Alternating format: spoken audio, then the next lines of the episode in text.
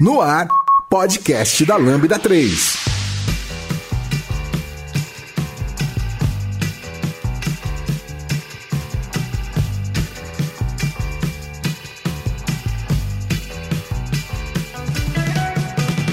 Oi, eu sou o Vitor Hugo Germano e esse é o podcast da Lambda 3. E hoje a gente vai falar sobre leitura, livros e todos os assuntos correlacionados. Aqui estão comigo hoje Camila, Vitor Cavalcante e Rafael. Não esquece de dar cinco estrelas no nosso iTunes, porque ajuda a colocar o podcast em destaque. Não deixe de comentar o episódio no nosso blog, no Facebook, no SoundCloud, no Twitter. Ou se preferir, mande um e-mail pra gente no podcast lambda3.com.br.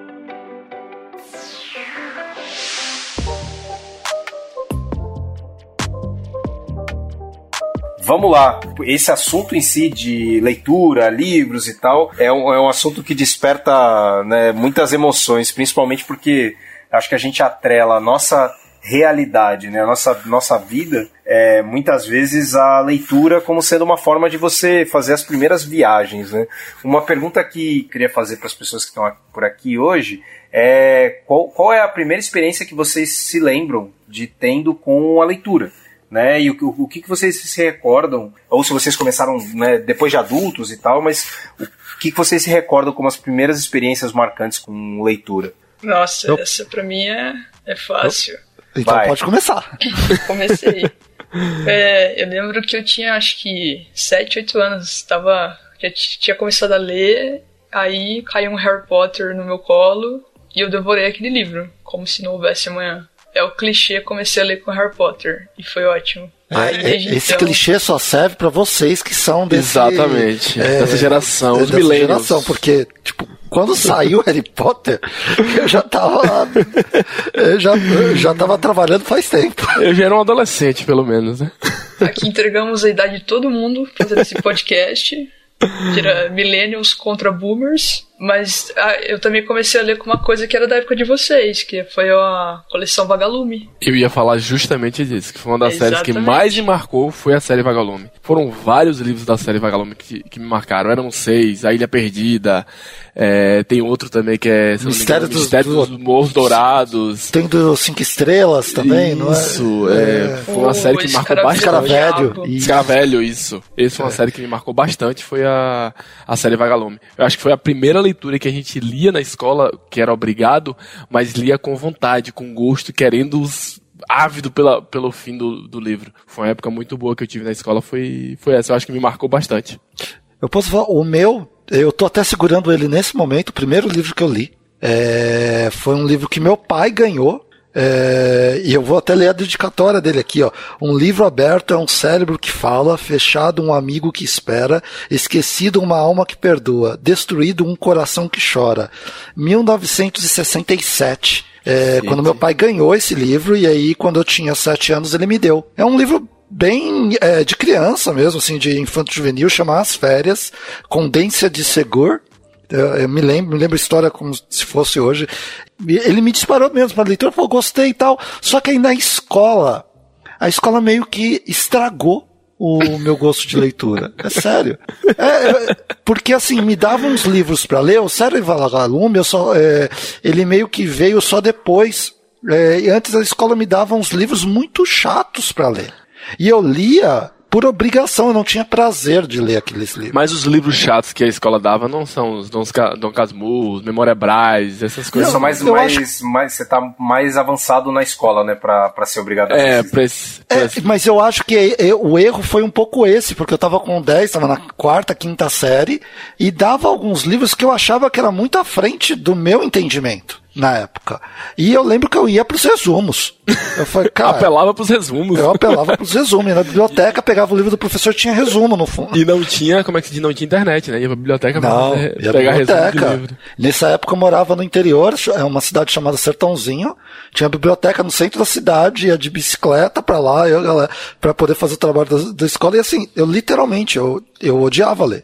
Camila comentou que, que com sete anos o Vitor também, com mais ou menos essa idade, que começaram a ler. Eu acredito que a minha, a minha experiência foi anterior a isso. É, não necessariamente só de né, começar a ler, pegar a ler livros, mas eu comecei lendo todos os gibis da Turma da Mônica. Ah, que eram, muito, isso eram anteriores a, a, até mesmo essa relação de, de, de, escola ou de livros muito como sendo uma né, vinculados à, à, à arte tipo se, se é o Harry Potter você tem cinema ali vinculado e tal né e uhum. os gibis da turma da Mônica foram os primeiros caminhos aí e aí a partir daí foi né ladeira acima né que é como você começar, você começar a ler tudo que você consegue. Começa, eu comecei com, com esse tipo de gibi, fui para outros gibis, são gibis dos X-Men, e a partir daí para começar a ler coisas e obras mais, mais complexas para a idade, né?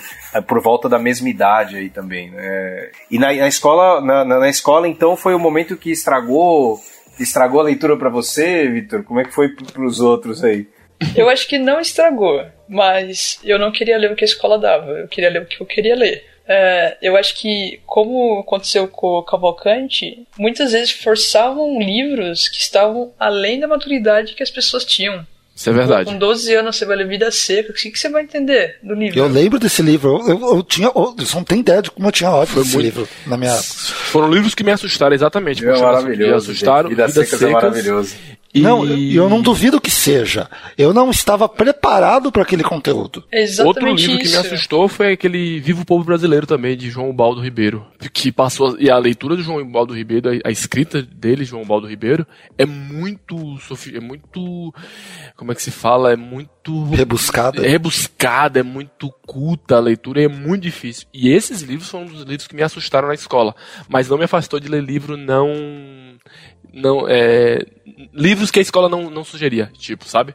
Eu, o que me assustou na escola foi mais os livros padrões e obrigatórios mesmo. Eu acho que tem uma. Tem uma, uma... Eu, eu tive uma relação diferente desse ponto de, de colégio, de, na verdade, é, minha grande paixão na, na, na, escola era a leitura exatamente desses livros todos. Independente do momento que eu, que eu li, né? Até porque um, um dos livros que eu li, mais ou menos nessa época também, de 12, 14 anos, é, foi José Saramago, né?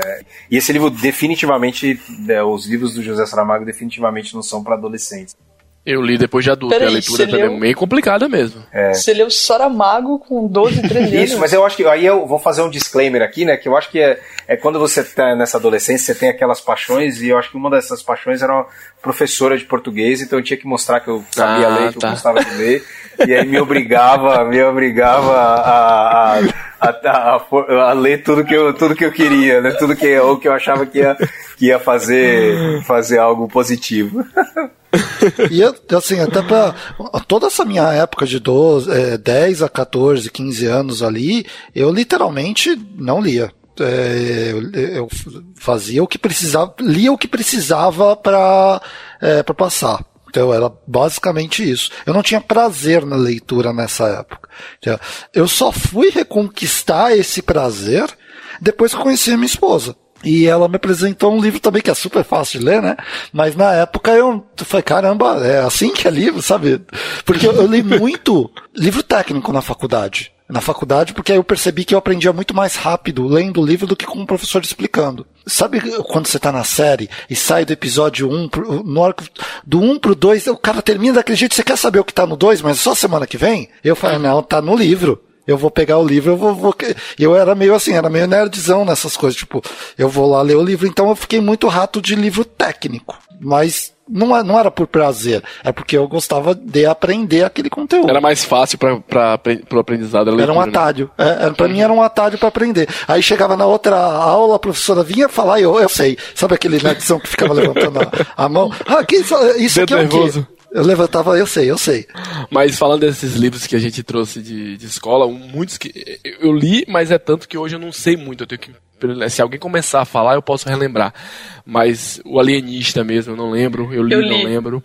O Cortiço eu li e não lembro direito, não lembro Nossa, dessa história. Como assim? Porra, é... o Cortiço é maravilhoso. Maravilhoso. Não, é, tipo, eu li, mas eu, não é, eu li, mas hoje eu não lembro, não sei como é, porque eu li tem tanto tempo que meio que apagou. Eu falei assim, não, e ficou aquele trauma de escola, de leitura obrigatória, tem que ler para não sei o quê. É, e eu tenho que... esse trauma é meio que afastei da história. Pode ser histórias maravilhosas, que se eu reler hoje eu vou dizer, pô, baita livro.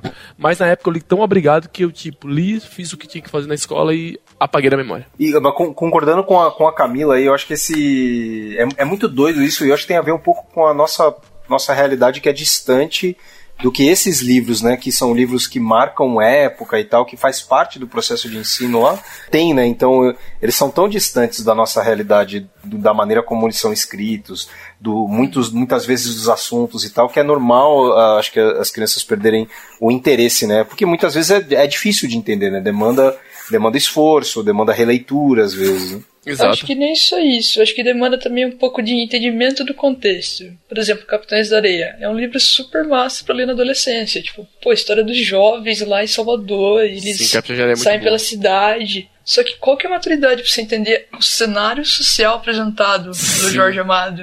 Tipo, você perde parte da história por não conseguir compreender tipo, tudo que se passa ali. Você se empolga muito mais com a aventura dos meninos, dos garotos, do que com a história, a, a crítica social que ele traz pro, pro livro. Mas, mas eu acho que é um pouco, um pouco o, o legal da, da leitura é, é isso também, né? De você conseguir ter essa visão quase caleidoscópica, né? De você, se você tá com 16, 14, 15 anos lendo Capitães de Areia, você tá empolgado com com o contexto em si da, daqueles jovens que estão que dentro do livro e tal. Se você vai reler ele agora, com né, mais de 20 anos e tal, a tua percepção vai ser outra.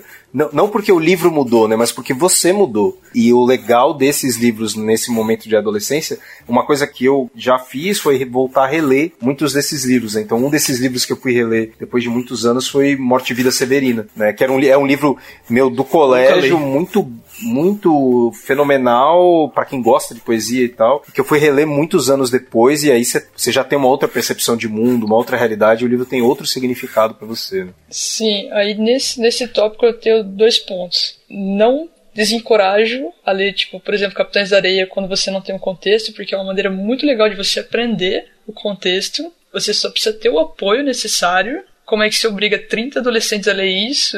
Mas somente um vai atrás. Então eu acho que tem um pouco dessa questão. E um outro ponto desse de reler, eu não sei se vocês já viram aquele livro Coração de Tinta, onde a história é sobre livros e é falado que você, o livro, cada vez que você lê ele, ele aumenta, porque ele traz com ele as suas experiências de quando você leu pela primeira vez, pela segunda vez, pela terceira vez. Eu acho isso muito legal de conversar, porque é realmente isso. Você leu da primeira vez, você era uma pessoa. E você leu de novo, você é, agora você está em outra realidade Legal. e a sua experiência veio junto com o livro. Uma das coisas que a gente tava. O, o Vitor o Victor disse que tem uma, uma história de que começou, a, retomou né, o, o hábito e o amor pela leitura depois de velho já, né? Sim, é, e literalmente, eu já eu tava com 20 e poucos anos e a minha esposa tava lendo o The Lord of the Rings, né, o Senhor dos Anéis. Eu olhava aquele livro, daquele tamanho, eu falei, você tem muita coragem para ler um livro desse. Falei, você vai gostar, não sei o que. E ela já tava lendo o quarto ou quinto livro.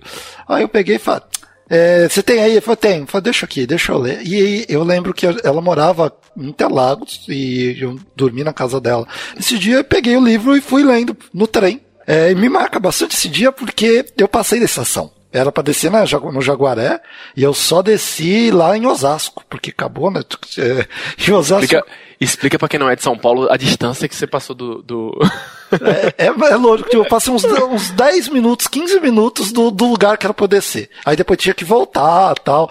Mas, e assim, foi de um jeito que eu fui pegando, fui pegando aquilo. É, e aí chegou numa hora no, no livro, para quem conhece Senhor dos Anéis, tem uma parte que é o Tom Bombadil, que é difícil de passar. É, é, você tem que ter é, vontade. Mas e como eu gostei tanto daquele primeiro parte que eu tinha lido, foi, não, eu, eu quero passar disso. Depois que eu passei de Tom Bombadil, eu li os, é, naquela época, é, eu acho que eu já tava, é, já tinha todos, né, os cinco livros, é, dos três livros do Senhor dos Anéis, numa tacada só. Foi em duas semanas eu li os três. E para quem conhece o Senhor dos Anéis é grande. É, são são três calhamação Nossa mesmo. Senhora, é bem... É. E eu Mas... dava aula e trabalhava na época. E eu li é muito tempo no transporte público, né? É. Mais, uma, mais uma coisa que me ajudou muito a ler muito livro foi o transporte público. Sim. Quando eu trabalhava, quando eu trabalhava, eu estudava, eu fazia tudo, era o tempo que eu ficava dentro do ônibus, eu fazia, eu usava para leitura. É. E tem muita gente, eu acho que é legal você ter falado isso, porque eu, é, por exemplo, outro saga que eu li e eu vou falando algumas delas, foi do, do Asimov, da Fundação, e basicamente eu li toda também no ônibus. não faz tanto tempo, faz pouco tempo, que eu li faz uns dois, três anos. Eu pegava ônibus para ler o Asimov, que era o tempo que eu tinha. Então eu falava, e era a época que eu tinha que escolher, ou eu vou de bicicleta, ou eu vou lendo. Eu comecei a ler Asimov e falei, não, eu vou de bicicleta, vou de, de ônibus porque eu vou lendo. E eu li todo Asimov no ônibus. É... Eu criei muito esse hábito também durante a, a, o período que eu ia trabalhar ou ia estudar de ônibus. Pegava transporte público e usava o tempo para isso. Porque era tempo desperdiçado e você ficava assim uma hora dentro do ônibus lá, olhando a janela, você eu ficava mais lendo mesmo. E tem muita gente que fala que se enjoa no, no ônibus, né? Eu também enjoava no começo, mas eu me forcei, me forcei, me forcei e acostumei. É, eu tenho, tenho, tenho pessoas que não conseguem nem olhar o celular e tal como uma forma de, de enjoo, né? Tem gente que diz que não, você não poderia ler num veículo em movimento, né? Porque uma... dá problema na retina. Isso, né? dá o descolamento de retina. Então, assim, descolamento de é, retina. Né, sem fazer nenhuma recomendação, recomendação de ou leia no ônibus ou não leia no ônibus, é interessante que você teste isso, é, é, porque existem casos de pessoas que têm um problema na, na, na vista no, quando começam a ler no ônibus.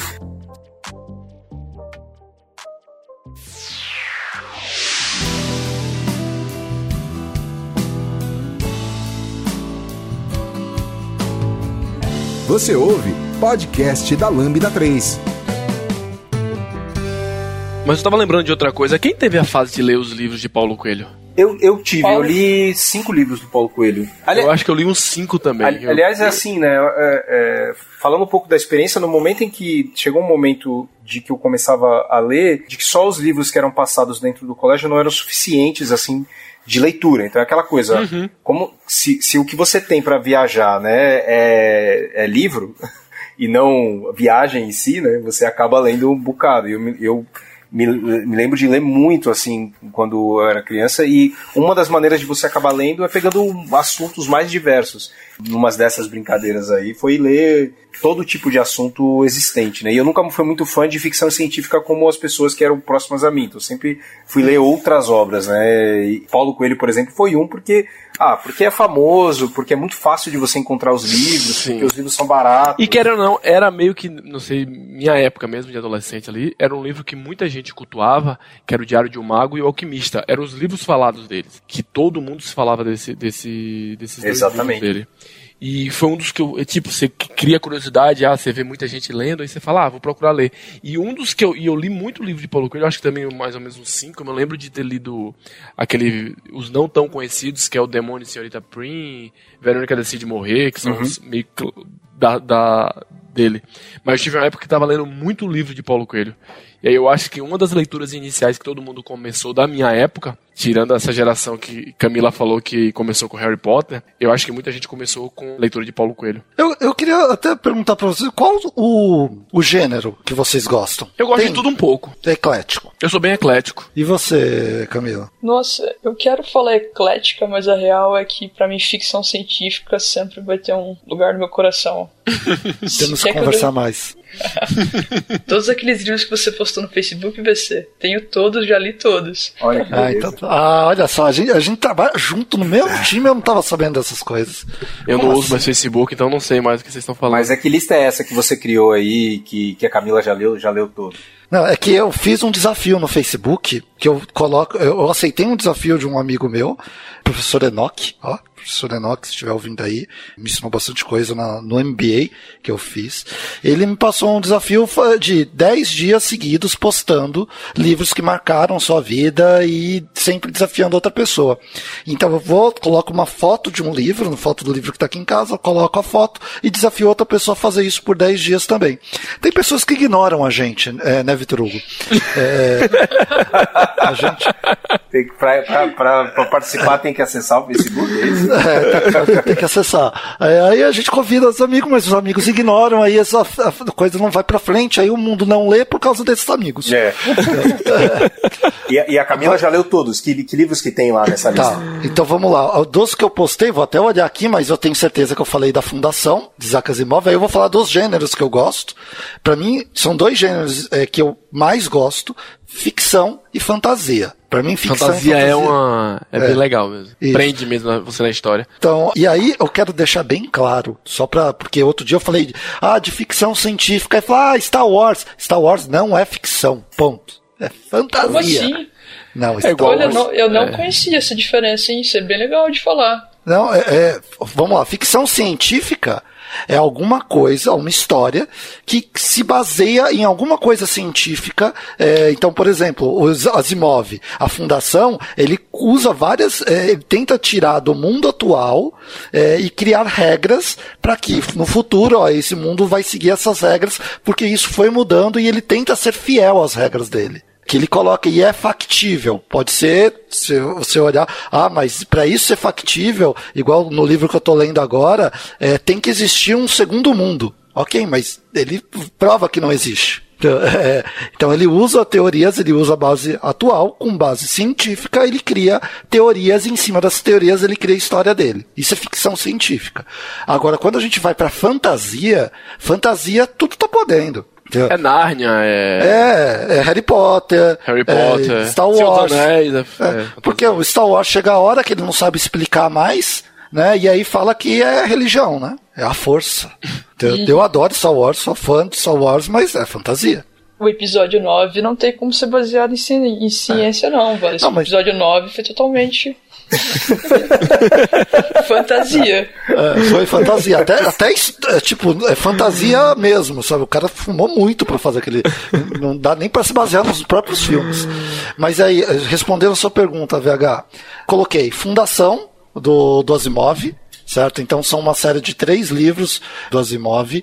Eu coloquei é, o livro da Guia do Mochileiro das Galáxias, clássico. Muito bom. A série, a série Douglas Adams é maravilhosa. Só que eu, eu só coloquei os três. Eu só coloquei eu os três. Eu também. Eu percebi isso. Algum é. motivo é. específico? Você não, Sim. Você não concorda com os, os outros dois? Os ah, três primeiros? Entendi. Percebe é, só... que o Vitor é de fortes, fortes opiniões sobre, sobre livros. Você não gosta de Até Mais Obrigado pelos Peixes? Não. Por quê? Qual eu acho que ele, per ele, perdeu a mão ali e o quinto eu nem conto porque não é pra contar mesmo, né? É, o quinto não é, não é da série, né? Ele é mais é. um, uma ideia por fora eu, da cabeça dele. Eu acho que ele se destoa da, da história do 1, 2 e 3, para mim é uma, são, é uma obra fechada. O quarto ele aparece, mas eu, eu olho para ele, olho para os outros três e, e, eu vejo alguma muito destoado. Parece que é uma outra série. Eu, eu sou é... fã, eu defendo todos os livros dele.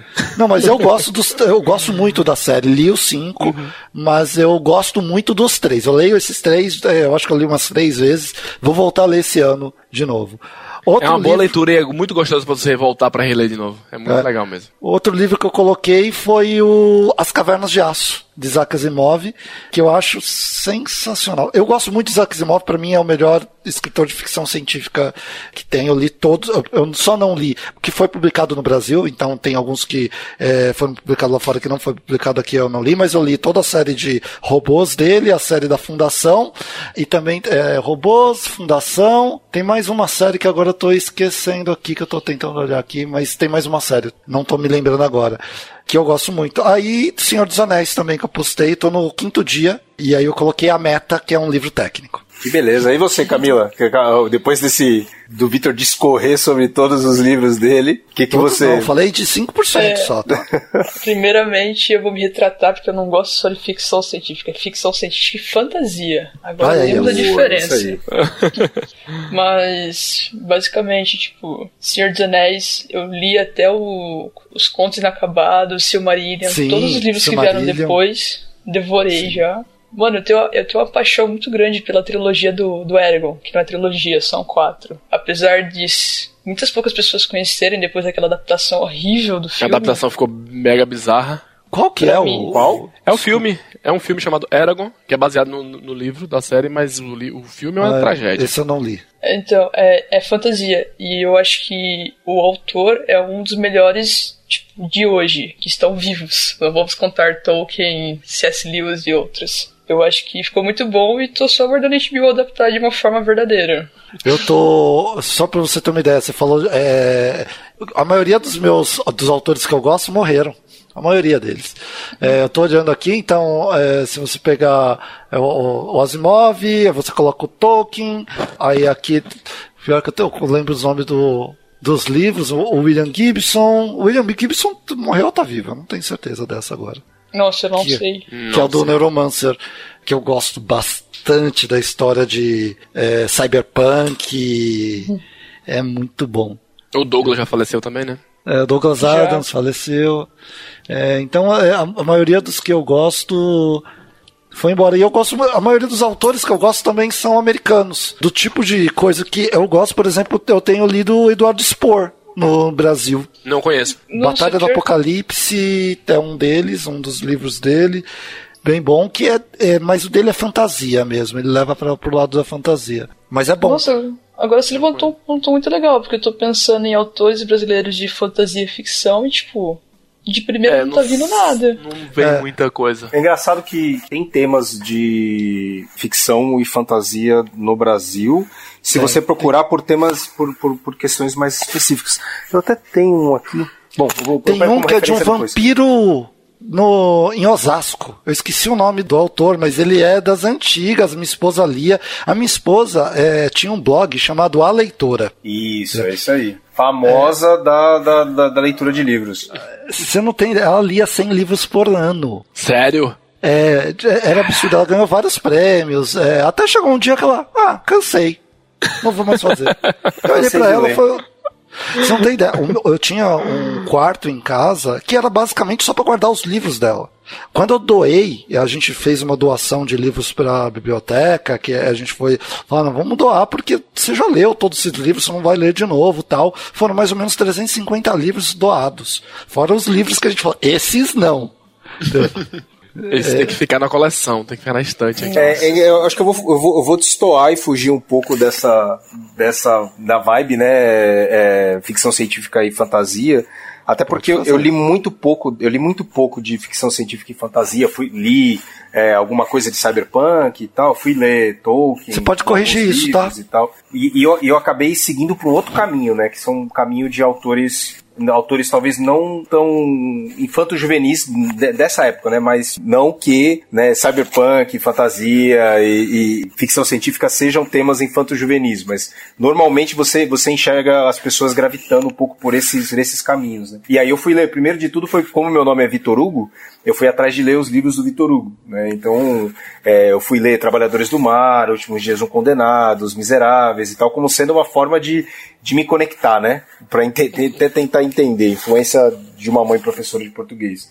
E aí fui atrás de ler outros livros desses autores que a gente está acostumado de ler na, no colégio. Foram, foram autores que eu, que eu fui atrás de, de, de ler, é, ou a, a, mesma coisa com é, Fernão Capelo Gaivota, próprio José Saramago, que eu já li uns oito, nove livros dele, como sendo uma viagem por si só, né? Porque eles são tão difíceis de você ler. Muito bom. É, tão difíceis de você ler em diferentes momentos da sua vida, assim que, que vale a pena né, se, se dedicar. Assim. É, fui ler, aí fui ler livros sobre política e tal, como sendo uma forma de, de, me, de me educar um pouco mais, assim, né? Então, e, e é interessante disso, porque eu acabei não lendo, até mesmo depois de, de né, ir para a faculdade e tal, lendo muito pouco do que as pessoas costumam ler normalmente, né? E fui ler mais, depois de velho. Então, no meio da faculdade, pro final da faculdade, aí sim eu fui atrás de, de conhecer mais sobre Asimov, fui atrás de conhecer mais sobre outros autores mais de fantasia e tal, como uma forma de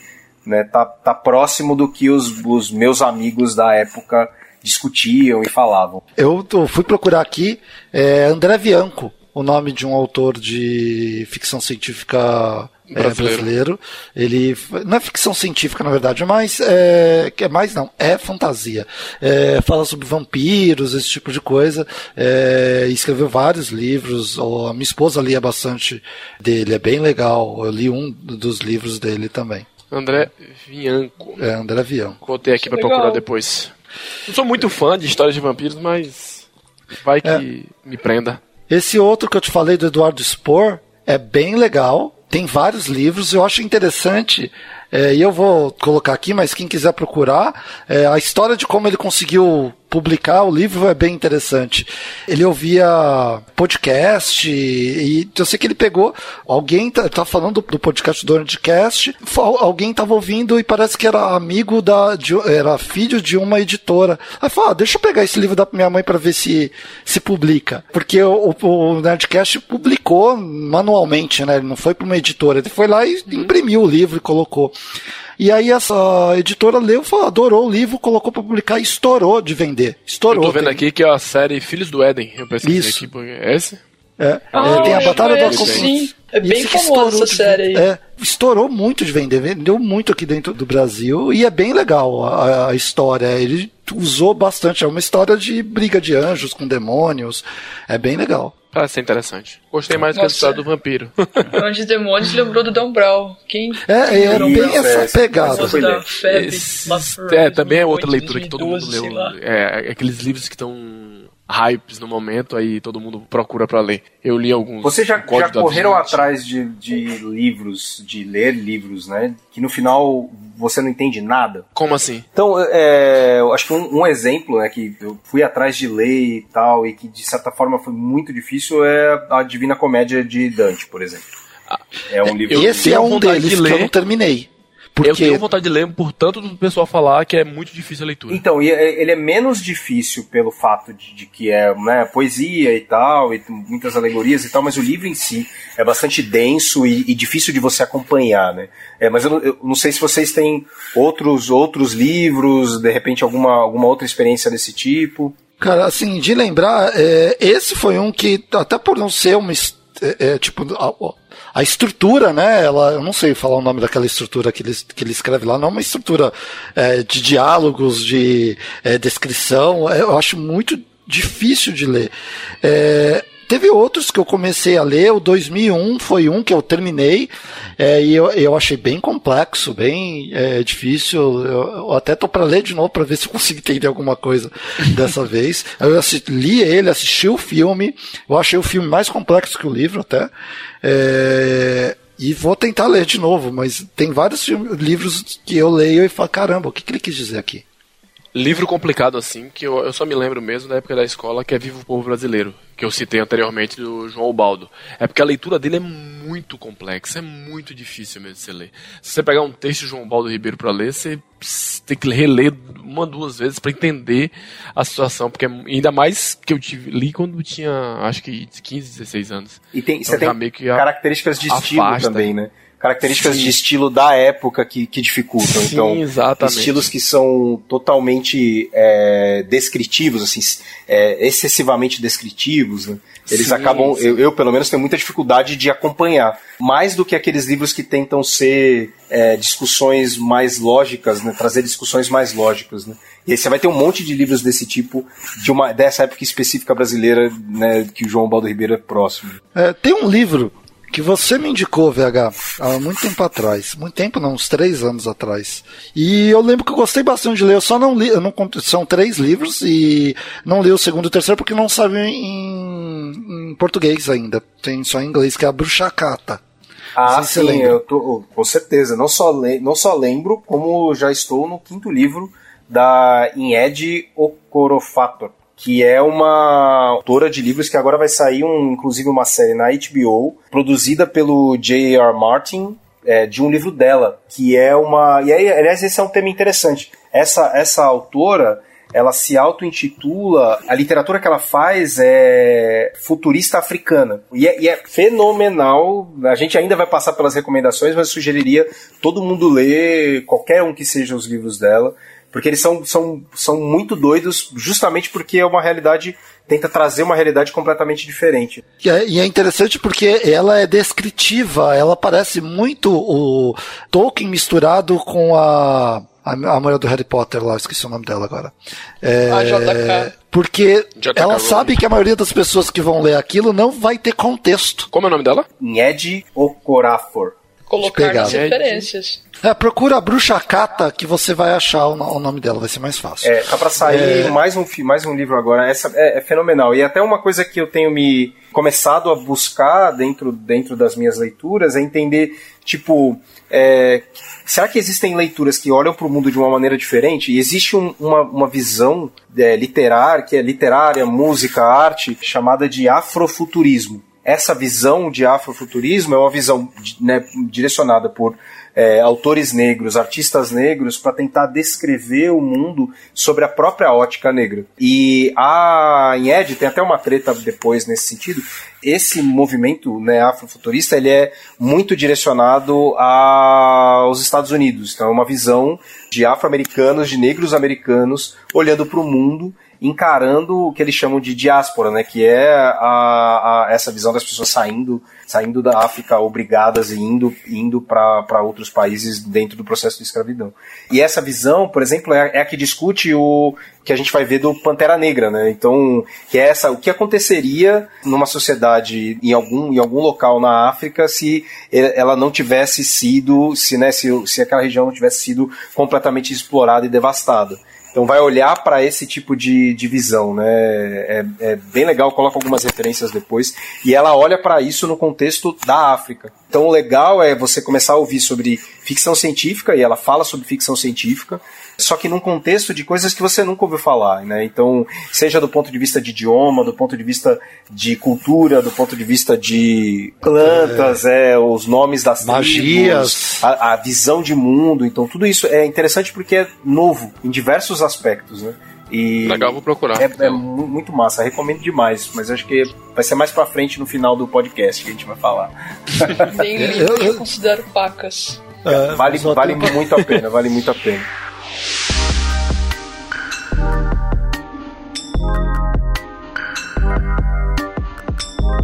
Escreva pra gente podcast@lambda3.com.br. Mudando um pouquinho de assunto, né, falando sobre o dia a dia de vocês com relação à leitura. Qual é a, a rotina que vocês têm com relação à leitura? Como é que a gente falou sobre, né, ah, eu, eu quando eu estou no, no, transporte público eu acabo lendo muito e tal, mas como que vocês hoje encaram essa questão da leitura? Eu vou começar aqui, porque assim, para mim eu já falei da questão do transporte público, para mim é o melhor lugar para mim ler. É, isso me obrigou, por exemplo, é, aí é, tipo, não é que me obrigou, eu quis ter esse luxo de comprar um Buse, porque me atrapalhava muito. Buse é o fone de ouvido que anula é, sons, né? O que me atrapalhava no ônibus para leitura era ficar ouvindo a história da tia Cotinha que queria brigar com a outra tia, não sei o quê, porque no ônibus você sempre ouve a história da tia Cotinha. É, sempre tem alguém contando alguma história, falando no celular alto, e aquilo me atrapalhava demais. Eu colocava fone, colocava música. Aí eu achei um jeito. Meu jeito é, no ônibus, fone de ouvido, música clássica. Ó, leio, tipo, perco é, lugar no ônibus. Tanto que eu comecei a pegar um ônibus que sempre ele terminava na, no ponto final, era onde eu tinha que descer, porque eu já tinha passado umas três vezes o ponto de ônibus na outra linha que eu pegava. Aí eu, ah, vou pegar esse aqui que para em Pinheiros. E aí parava em Pinheiros, eu pegava o metrô lá. Hoje. Não corre o risco mais. É, hoje não tem ônibus, né, gente? Aí como a gente faz? Porque não tem ônibus, não tem, tipo, você não vai sair de casa casa, né? Para quem não sabe, quem tá vindo do futuro, que já não tem mais coronavírus, que tá todo mundo indo pra, pra rua, nesse momento ninguém sai. É. Todo mundo tá em casa. Ninguém deveria então, sair, né? É, é verdade, é. ninguém deveria sair, porque deveria. tem uns doidos que saem. Nesse momento, o que, que eu faço? Eu tenho me obrigado a reservar, então tô com dois filhos pequenos, uma de três, uma de oito, eles não querem dormir cedo. É, e aí, na hora que eles vão dormir, eu pego, puxo pelo menos um capítulo. É isso que eu tenho me colocado. Ontem eu consegui ler cinco capítulos, eles dormiram mais cedo, eu consegui e tal, ler mais cinco, é, cinco capítulos. Mas eu tenho uma regra comigo, eu tenho que ler um capítulo, pelo é. menos um capítulo. Eu tô bem, ultimamente eu tô bem, como é que diz, ainda mais nesse período da quarentena pra, com relação à leitura, né? Eu tô bem abandonado. No início da quarentena eu comprei um livro chamado Darwin sem frescura do Pirula. Ele é bem voltado para essa questão de evolução da, dos seres humanos e tudo mais. E eu comecei a ler e dei uma parada porque nesse período de quarentena a gente fica meio com a cabeça mais aleatória do que focada. Mas eu tinha um hábito muito de ler antes de dormir, ou então, assim, às vezes, tô sem fazer nada, ah, pegar um livro para ler e começar a ler. Eu sempre tive esse hábito. Óbvio que é o que eu, eu também sou do time do melhor lugar para se ler é dentro do ônibus, transporte público. Eu amava ler e li, lia muito livro no transporte público. Mas meu hábito é geralmente, fora disso, é antes de dormir mesmo. Pego um livro para ler, alguma coisa assim, e leio antes de dormir. Eu acho que dá um, Antes de ter Nossa esse negócio da, da pandemia, era. A pandemia não, desculpa, antes de eu ter filhos, é, eu e a Mari a gente ia dormir e lendo, ficava lendo, lendo, lendo, lendo, lendo, aí dá duas horas da manhã os dois dormia, beleza. Era então lia muito, mas a Mari lia de muito. Ela ficava lendo, pegava um livro e lia também. É, esse era antes, é, e agora? Com filhos fica mais difícil. Você chamou seus filhos de pandemia. não, não, é porque a gente tava falando da pandemia antes, tudo agora, desculpa, é pandemia, né? Tudo Depois é... da pandemia, antes da pandemia, e aí eu usei isso. e Não, não é, meus filhos queridos, vocês não têm nada. A BDP. Isso, vai ser bem isso mesmo, vai ser marcado na história. e você, Bom, Camila? O engraçado é que, como eu mudei para São Paulo fazem três meses, desses três, dois foram pandemia, eu usei um mês de transporte público. Porque eu sempre morei do lado da faculdade, do lado da escola, tipo, sempre fui do time a pé. E realmente eu percebi que o metrô tem ajudado, principalmente com a questão de livro no celular. Isso eu, eu vou concordar com vocês, apesar de ele não ter experiência completa. é, é, você, você consegue mesmo indo no transporte público e tal, isso é no momento que você tá parado, você, você lê enquanto você tá caminhando? Não, não tem como. Eu, eu mal consigo caminhar sem trombar com as coisas, imagina ah, lendo. Eu, eu leio Vocês andando. gostam? É, pegar, esse, pegar esse gancho um pouco de ler andando e. Vocês gostam desse, daqueles livros de áudio, audiobooks? Eu, eu, quando eu operei da, da vista, eu fiz duas operações da vista, porque a primeira não deu certo e tive que operar de novo. Eu li um. O que? Eu li não, eu ouvi uns seis livros. Eu aproveitei para ouvir livros que eu achava que eu não ia ter paciência para ler. Vou dar um exemplo. O Príncipe, o Drácula, eu ouvi. 2001, Odisseia no Espaço, eu ouvi. Esses são livros que eu usei o audiolivro. É, eu tenho um pouco de, eu tenho um pouco de preconceito com audiobook, mas eu posso. Eu tenho mais de 60 futuro. livros ouvidos no audiobook. Não, eu acho que depende do seu objetivo. Eu comecei a ouvir audiobook porque eu queria escutar Harry Potter em inglês britânico, para estudar inglês. Porque um, é o Stephen Fry narrando e é muito legal o jeito que ele narra. E dois, eu queria estudar. Mas fora isso, eu acho que eu nunca fui atrás de ver. Ou no máximo, se é um podcast sobre livro, tipo, que lê um trecho, aí não sei se considera, mas escutei o livro. Mas acho que não. Não sei, não parece tão legal assim. é, ó, eu vou, vou fazer uma eu não sei sugestão se prende a pessoa. Vocês fazer uma sugestão para vocês. Eu, eu, eu, eu foram quatro anos, agora eu dei uma parada de ouvir livro e tal, mas foram quatro anos ouvidos, foram quase 60 livros nessa brincadeira, né? E eu fazia, eu tentei de todo tipo de livro. Tem livro que realmente é muito difícil de você escutar, principalmente aqueles livros que, que demandam visualização, então visualização mental, né?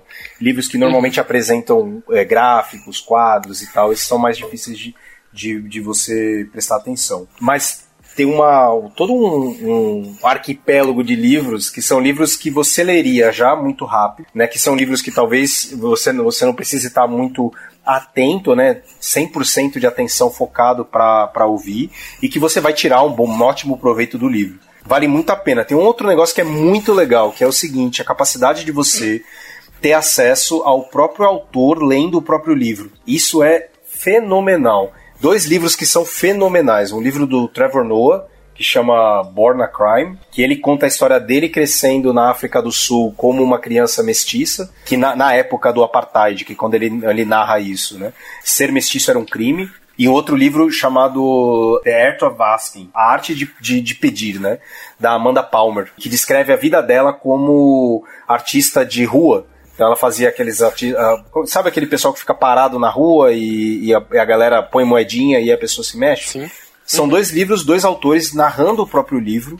Cara, não tem melhor. Não, não, não, não tem melhor. Ler o livro, e no caso do Art of Asking, eu, eu li o livro também, eu acompanhava o livro. Essa autora, ela é cantora também. Então, no livro, ela colocava a letra da música dela, só que no audiobook ela tocava a música. Então, assim, se você quer ter uma experiência de, nesse tipo, se você consegue entender inglês, por exemplo, esses dois livros são fenomenais. Mas tem bastante livro em português, não dá nem para comparar com a quantidade é. de livros em inglês. E um dos livros portugueses que eu ouvi, eu ouvi mais livro em inglês do que em português. Mas um dos que eu ouvi em português foi que eu gostei do jeito que eles gravaram foi Drácula. Porque não é tipo só falando, porque tem alguns livros que o cara tá só falando. No caso do Drácula tem encenação. Isso, é então. Tem uma sonoplastia no fundo. Tem assim? sonoplastia, assim? tem os atores. É, ah, tem a, quando é mulher é uma mulher. Quando, ah, tem cinco mulheres, são cinco vozes diferentes. Então eu, eu, foi bem legal. E tem, ah, eu estava no trem indo para a Transilvânia e tec, tec, tec, tec, faz barulho do trem. É, não, então é, exatamente, exatamente. Então vai, vai, ser, vai depender muito do livro. Tem livro isso. que assim, é, e aí isso, isso melhorou com o tempo. Quando saiu a, o Audible, que é o site que eu usava para fazer isso, os livros eram monotom, então você tinha a pessoa praticamente lendo. Lendo. Lendo. É. Cara, nem eu leria tão ruim quanto isso. Era uma pessoa sempre é, pode, praticamente Pode lendo. ser isso que acabou me, me afastando. Isso dificulta muito. Isso. Mas assim, tem temas que não vale a pena muito... você, você ouvir. Né? Mas, por exemplo, uhum. é, o, que os livros de gestão que eu chamo de autoajuda empresarial, é, esses livros, você lê o livro, é, é mais rápido você colocar em duas velocidades e ouvir o livro e você vai tirar a mesma coisa que você vai tirar do livro quando se você tentar ler, né? Tem até uns sites agora vendendo é, 10 minutos. Oh, o que Tem você precisa saber já. desse livro é 10 minutos do me ouvindo. É, o mundo do tweet, né? Na velocidade de um tweet a gente explica é. um livro. É, o... Nossa, e aí eu, eu assim? queria. Que errado! É. Mas talvez esses livros que são mais vamos dizer, como ele diz autoajuda empresarial, faz até sentido, porque ele está querendo passar uma ideia, o cara resolve a ideia, em vez de passar por todo o processo da construção daquela ideia. E uma e coisa acontece com esse tipo de livro que é o seguinte, esses livros são sempre uma revisão de um livro anterior. Então depois que você lê um número grande de livros, no meu caso é, era isso, eu tinha lido muitos livros mais ou menos do mesmo assunto, inovação, gestão, pessoas, não sei o que, blá blá blá, você lia um livro e você fala assim, meu Deus do céu, eu já li esse livro cinco vezes. Então, deixa eu ver no áudio, que no áudio vai ser muito mais rápido e eu vou pegar a ideia do livro. É, eu vou passar um, um livro para vocês que, para mim, mudou. É, eu, como eu falei, era muito livro técnico, mas eu nunca tinha lido livro de gestão. Eu achava chato a forma como que as pessoas escreviam. Não é que eu nunca tinha lido, mas eu não gostava. Então me afastava um pouco disso. Até eu ler um livro chamado A Meta, do Eliahu Goldratt. É, alguém já leu esse livro? Cara, eu já vi esse livro. Eu li. É, é sensacional esse livro. Mas eu não. Já porque... vi o pessoal comentando que fala que é muito bom esse livro. É porque o cara Se não me engano, é uma é um história. De capa, é. uma capa azul. Isso, agora ele é uma capa azul e vermelho, ela tá com M vermelho. Mas ele, te, é, ele, ele é, escreveu isso acho que em 70, 80, não lembro, faz muito tempo. E o que, que ele fez? Ele fez um romance para explicar a teoria dele, que é a teoria das restrições. E é um romance, literalmente. Tem atores, os atores se encontram, tem problemas, tem desilusões amorosas, tem a passagem que ele faz lá pelo acampamento com o filho dele, que tem um gordinho que atrapalha a fila. Cara, e é muito legal. Aí depois ele criou um outro que é que ele fala sobre o tem a teoria das restrições e tem agora não vou lembrar o outro, mas são dois livros que os dois livros são, são romances e aquilo me mudou a, a, o olhar para livros de gestão novamente. Aí eu voltei a ler livros de gestões depois disso. É, livros técnicos eu leio de vez em quando, assim, relacionado a alguma coisa assim, relacionado ao tipo. Eu tenho, eu tenho uma leitura muito mais prática. Hoje está muito mais fácil lendo livros técnicos do que livros não técnicos. A gente então, falou na pauta que não ia falar da, de li, livro técnico, né? Não conta como leitura, né? É gestão. Gestão não é livro técnico. e esse da meta, ele é um romance. É, mas, mas é, teve um momento, teve um momento em que, em que eu tava lendo é, entre 20 e 30 livros no ano, né? Bem mais ou menos nessa vibe. Só que a maior parte desses livros eram esses livros de gestão em si, que são livros extremamente rápidos, agregam muito pouco no, no grupo, né? Um ou outro pode ser interessante, mas no total eles agregam muito pouco. Então dava para você ler um atrás do outro assim muito rápido.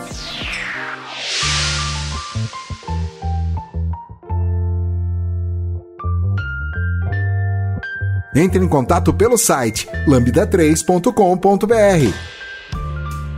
Vocês já leram algum livro muito diferente? Diferente que eu falo não no livro, tipo, ah, o conteúdo diferente, é o formato diferente. É porque eu li um muito diferente e eu queria até compartilhar com vocês, mas eu queria saber antes de vocês, se vocês leram. Nossa, não, eu quero eu que acho que o que mais me chocou, eu Depois. acho que eu entendi, mas eu, eu acho que o, que o que me vem primeiro na cabeça é o menino que roubava livros. É, então, não é o diferente que eu tô falando. Eu vou falar o diferente que eu tô falando, aí vocês veem se faz sentido. É, o livro que eu tô falando é O Navio de Teseu. É, na verdade, o nome do livro é S, é do J.J. Abrams. Ah, ele, eu vi esse livro. Ele é um livro que é, o livro é S. Aí você tira da capa do livro, é um livro dentro. E esse livro, você olha e você fala, cara, é um livro de biblioteca. Ele tem selo, ele tem é, é meio envelhecido, ele tem capa dura. Aí você abre o livro, está escrito livro para empréstimo. Depois ele está escrito, o livro todo é escrito. E escrito tem coisas dentro do livro. Hã? Escrito você fala como se fosse a mão. A mão, escrito à mão. Legal. Aí você vai lendo, é, se eu não me engano, três ou quatro histórias dentro do livro. Você tem um livro, que é o Navio de Teseu, e tem anotações em todo o livro, que são anotações de pessoas, duas pessoas que estão lendo esse livro e estão trocando ideia para entender como matou o Stark, o Straka, que é o autor do livro. E eles querem Legal. descobrir isso. E aí tem dicas e é, coisas dentro do livro. Tem, por exemplo, o cartão de visita do Brasil. Eu acho que é um, Tem... é um, estilo isso aí, né? Que eu me lembro que é, é, é um estilo específico de literatura, né? Isso você tem uma ideia. Para eu ler esse livro, tem um guardanapo com desenho dentro do livro. Eu tive que separar uma mesa durante dois meses dentro de casa. Porque eu tinha trabalho, que ir anotando as trabalho coisas. Trabalho investigativo. É. Lendo o livro. É isso. Ela foi legal porque foi uma experiência totalmente diferente. Eu até quero fazer isso de novo porque eu não lembro muito bem dele. E quero fazer isso de novo. É bem legal. É um Tinha o, os livros do. E é por isso que os e-books nunca vão substituir os livros. tinha os livros do Tio Patinhas, né, do, do Escoteiro Mirim, né? Que tinha umas paradas parecidas com Sim, essa aí. Sim, tinha muita coisa assim, é verdade. Eu lembrou disso, Sim. cara. Verdade. É, exatamente. É, é, é um estilo, eu acho que é um estilo específico. Eu não sei muito bem com o nome, mas é um estilo específico de literatura desse tipo investigativa, não de investigativa de crime, né, mas investigativa. Bem legal, bem legal mesmo. A, a gente tinha uma polêmica aqui que a ideia era a gente tratar sobre a diferença, né, não é uma competição, né, porque a gente sabe o que ganha, mas a diferença entre livros físicos e readers, né, digital. Ó, tô aqui com a mão do Neuromancer, edição especial. É coisa linda demais, né? Tenho três Neuromancer, mas eu não tinha como não comprar esse. Eu tenho um livro aqui, meu, que são 1.200 páginas. É, esse livro não é um livro que você leva para os lugares. Né? E é. a viabilidade de você ter múltiplos livros e andar com múltiplos livros dá um mega benefício de você ter um dispositivo para isso. Né? E ele ajuda muito nesse processo. Ele é um outro valor, né? De você pegar um livro que você tem de, antigo. Que, então, por exemplo, o que, que eu tenho aqui? Uma das é, relíquias de família da, da minha avó ela tinha uma coleção do Sherlock Holmes, uma das primeiras versões que saiu em português. Né? Tem mais, mais de 50 anos essa coleção. E aí cada. Eu tenho dois livros aqui também bem antigos. Cada filho de, pegou um Verne. livro dessa coleção. Cada filho Legal. pegou um livro dessa coleção. E eu tenho um aqui que a minha mãe me deu porque eu li e tal. O livro, assim, a, a leitura é, é extremamente difícil, né? Porque pensa num livro, o primeiro livro em português publicado desse negócio, é, a gente está falando de um português do início do século. Né? E a, a, você pegar esse livro e ler esse livro, por si só, experiência, essa experiência tem um mega valor. Né? Mas eu nunca seria capaz de ler 30 livros por, por ano, e se eu tivesse que ter todos eles físicos, né? Seria impossível. Eu sei que o Vitor conseguiu é. e a esposa do Vitor conseguiu isso, né? Mas, ó, só pra você ter uma ideia, como que eu tenho feito isso? Primeiro eu, divido em dois. E até para trazer um pouco da polêmica que a gente estava falando antes. É, a gente, você dividiu bem, velho. É livro físico, livro digital e e-reader. Certo? É, tem que ter a separação ali do Kindle. Porque livro digital, esse negócio de ler no Kindle, que é ler no, no iPad, em tela que, é, sabe, é muito ruim. Cara, eu não consigo ah, ler por muito tempo. Ok. Desculpa. Vai lá. Nem Vai tudo lá. a gente precisa concordar. Tá vendo? problema. Achamos um ponto discordante aí. Aqui não tem problema. A lâmpada é aberta para Dev Júnior discordar Vitor Cavalcante. é, por quê? É, eu não tenho e-reader. Eu tenho. Eu tenho tá sempre tive celular. Mas calma, eu sempre tive celular e agora eu tô com, com o tablet. Não é bom, tipo, eu boto fé que o e-reader, tipo, tem aquela tela maravilhosa, com aquela tecnologia de tinta, que é maravilhoso. Mas, num caso de você estar tá numa aula chata, de você estar tá numa palestra chata, de você tá no metrô, ônibus, whatever, você sempre tá com seu celular. Não, e eu, eu entendo. E o celular é esse argumento. É, eu entendo, né? No momento de, ah, ou você lê aqui ou você não lê. Eu vou preferir ler no, no celular.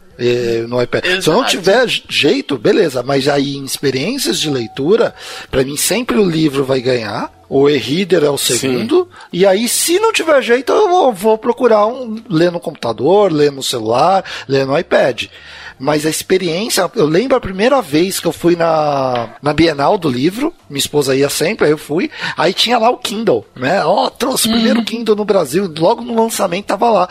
E aí eu peguei, eu, eu peguei ele na mão assim, eu, moça, como que liga? e ela, tá ligado. Não, ligar de verdade, porque aqui tá, tá ligado. Eu falei, você tá brincadeira. Aí mexi e a tela mexeu. Eu falei, caraca, eu quero isso. Então, porque eu achava que aquela tela que estava ali era tipo um papel que tinham colocado na frente. É, então, para mim, é. E agora tá muito mais fácil. Eu tenho hoje, a minha esposa tem um, eu tenho outro, eu tenho um Kindle que tem luz, né? É o pequenininho. Eu já tive o grande, já tive uns cinco Kindles. Eu ainda não tive essa experiência, mas eu ainda prefiro. Porque eu ainda sou do time que prefere o físico. Eu tenho que estar algo palpável, eu tenho que é. pegar o livro aqui. Eu, eu também sou desse time. Então, eu esse argumento. Aí. Não, mas só que isso, mas você ter então, o celular na mão não é exatamente também você ter a parte física? É, e não é, sei lá. Não, não, não, não, não, é, então, não é, não é o VH, eu acho que isso vai voltar, tipo, quando você compra uma dessas edições maravilhosas que as editoras brasileiras estão fazendo, é uma experiência totalmente diferente ah, de você ler, tipo, na telinha do celular. Ah, sim, com certeza. E eu acho que, tipo, uma coisa que o Kindle não bate é que entre ter dinheiro pro celular, pro, pro livro físico ou pro Kindle, eu sempre vou gastar no livro físico primeiro. Prioridades. É, eu, eu, eu sou o oposto. É, mas eu acho que assim é o tipo de livro, VH. Por exemplo, é. eu tenho uma divisão bem clara para mim. Ah, vou comprar um livro. Tá, que tipo de livro é? É livro técnico? Kindle. Não tem, tipo, eu vou comprar no Kindle. É, é mais Ah, os livros técnicos você prefere pegar no Kindle? Sim, eu não tenho ah, nenhum tá, apego. Não, aí, eu não aí tenho beleza. apego ao formato do, do livro beleza, técnico. Beleza, sim. Entendeu? Então, os livros técnicos que eu tinha, só sobrou um aqui em casa. É, o resto eu doei. É o domain driven design, porque para mim teve uma passagem, tem um, uma questão é, emocional, tem ele, na verdade são dois, e tem um outro que chama Projetando Websites, de, sei lá, 99, porque foi onde eu aprendi a fazer site. Então, tem esses dois, são duas épocas técnicas da minha vida que eu quis guardar. O resto eu doei tudo, o resto tudo tá no Kindle. Agora, livros de história, todos é, não todos, porque eu tenho alguns no Kindle, porque, por exemplo, Game of Thrones, os últimos livros. Primeiro eu comprei físico, e aí eu comprei no Kindle. Eu li no Kindle, mas eu tenho ele físico. Porque não dá para andar com um livro daquele tamanho no ônibus. É, verdade. Tem livros que, que preferem. Exatamente. Pelo é, tamanho é dele, você corre pro, pro digital. Aí, por exemplo, eu tenho agora a Fundação do Asimov, é, os três livros em um. É bonito, tá aqui mas eu não vou ler nele. É, eu, é, eu, eu vou falar pra você que os livros, por exemplo, da Ined, que é o que eu acabo estando mais próximo, que não são técnicos, estão todos, estão todos no Kindle. E eu li todos eles no Kindle, e eu li todos eles no Kindle no celular, apesar de eu ter o, o Kindle. Porque na época, minha organização de trabalho ali e tal, era mais fácil eu levar e ler no celular. E a experiência foi de boas, assim, ela foi muito muito próxima de uma experiência de ter o Kindle. Sem, sem oh. problema de ficar com vista cansada e tal, eu, eu tô, tô de boas, tô de boas mesmo é. de, de ler. Mas só porque você falou da Ned, eu tô olhando pro livro agora dela, a Bruxa Cata eu tenho no Kindle. Por que, que eu tenho e no Kindle? Pra... Porque é aquela coisa, eu não sei como vai ser esse livro. Deixa eu comprar ele aqui no Kindle porque ele é barato. E eu vou ler tá, aqui é isso, tá. É isso que Aí... eu ia falar. Tem um aqui que tá por 6,90 agora. Você tava falando, eu botei aqui pra pesquisar e tá 6,90 no Kindle. É, aí eu peguei, li, gostei. Beleza, agora eu compro físico. E o capa dura da 92. É, então não, certeza que o digital vai ser mais barato. tá, agora é, eu acho que a gente já tá com bastante tempo aí de podcast. Vamos para as indicações?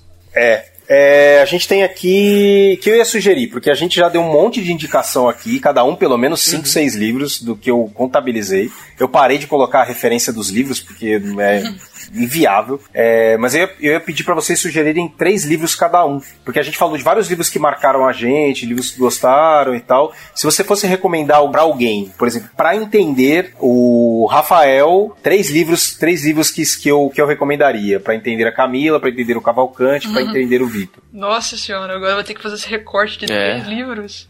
É, então eu, consigo, eu consigo aqui fazer e eu vou. Eu consigo é. não. É, mas tudo bem, vamos lá. Vai. eu vou primeiro começar com o meu clássico, que é Fundação, porque para mim é é uma obra literária sensacional. Eu me lembro de toda vez que eu leio novamente, tenho caramba, como esse cara fez isso. Então a fundação do Isaac Asimov, é, para mim é, é, sensacional.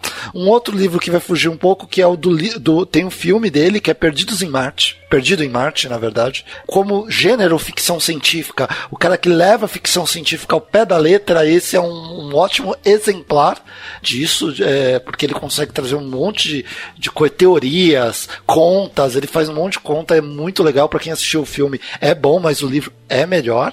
E aí a série de robôs do Isaac Asimov que são alguns livros. Então tem um Robôs da Alvorada. Se você pegar o Robôs da Alvorada, é o primeiro, e aí tem uns três livros de sequência, quatro livros de sequência, que é a série de robôs dele. Foi lá então. Boa. Uma das. É, o que eu posso indicar, eu acho que foi um dos, um dos, livros também que me marcaram muito. Eu sempre gostei de biografia. E uma das biografias que mais me marcaram foi Eu Sou Malala, que é a história da, da paquistanesa que luta contra o regime talibã. Ela com 13 anos de idade, ela, ela brigou de frente com o regime talibã e a história contada por ela é muito maravilhosa. Ela ganhou vários prêmios pelo comportamento e atitude dela. E é, um, é, um, é, um, é uma, uma história muito boa que conta um pouco sobre ela.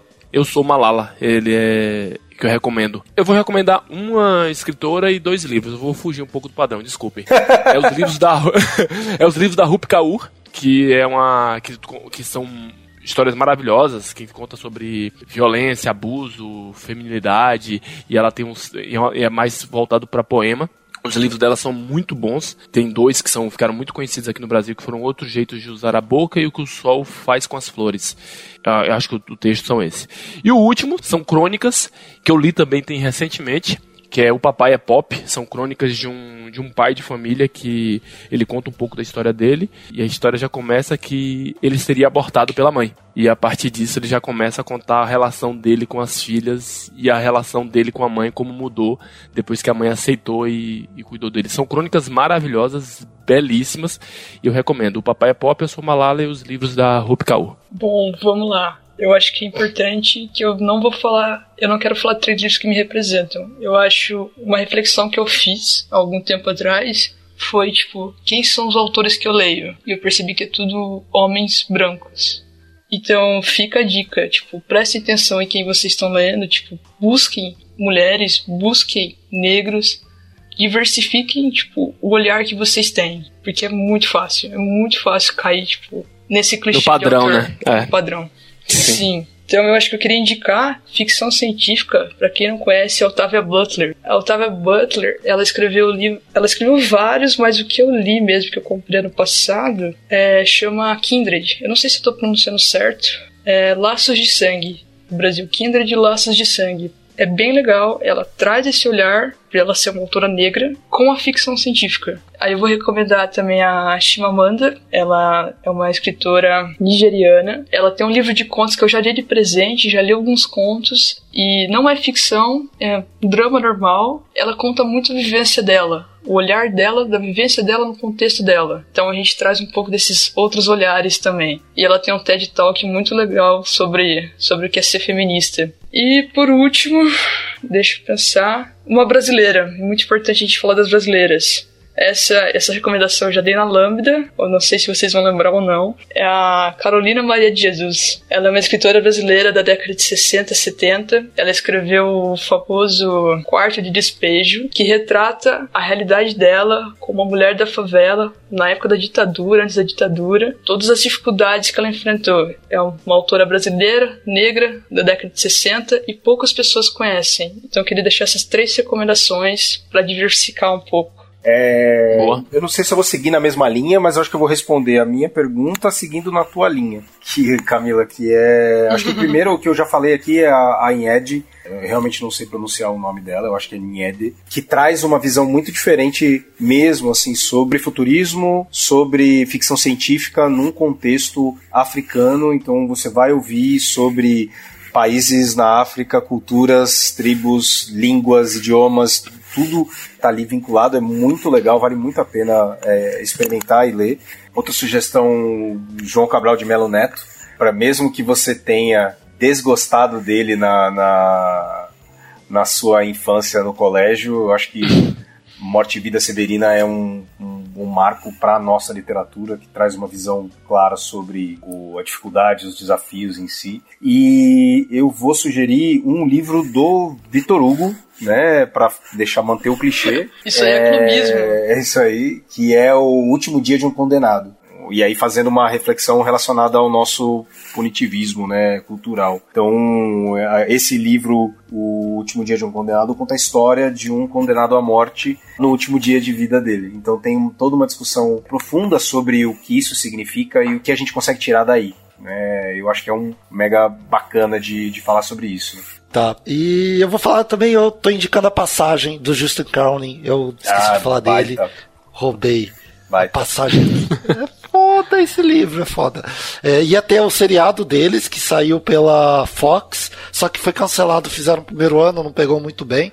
Os caras não filmaram muito bem, e aí acabou não dando certo. Mas é uma trilogia muito boa sobre vampiros químicos. Olha só. Que vampiros, vampiros. Que tema legal, hein? Vampiros, vampiros químicos. Viciados em. Não, é que é, é, imagina que são vampiros criados.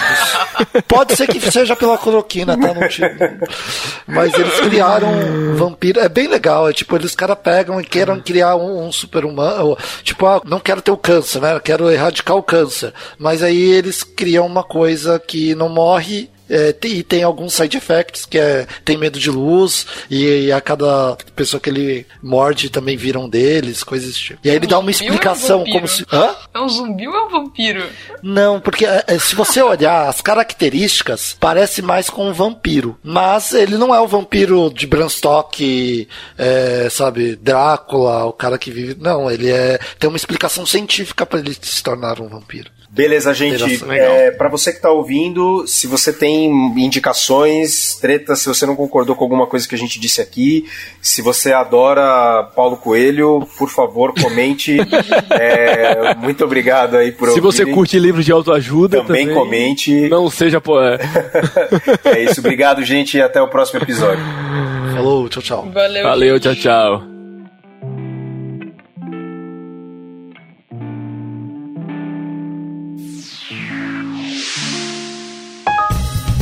Você ouviu mais um episódio do podcast da Lambda 3. Indique para seus amigos esse podcast. Temos também um feed só com assuntos de tecnologia e outro que mistura tecnologia e assuntos diversos. Toda sexta-feira, sempre com o pessoal animado da Lambda 3. Se você tem um podcast e quer gravar num estúdio legal, nosso espaço está aberto para você. É um estúdio isolado acusticamente, com uma mesa de gravação e microfones profissionais para até cinco pessoas. Tudo de graça. A ideia é estimular o podcast no Brasil. Pode ser sobre qualquer assunto. Fale com a gente pelo e-mail podcast@lambda3.com.br.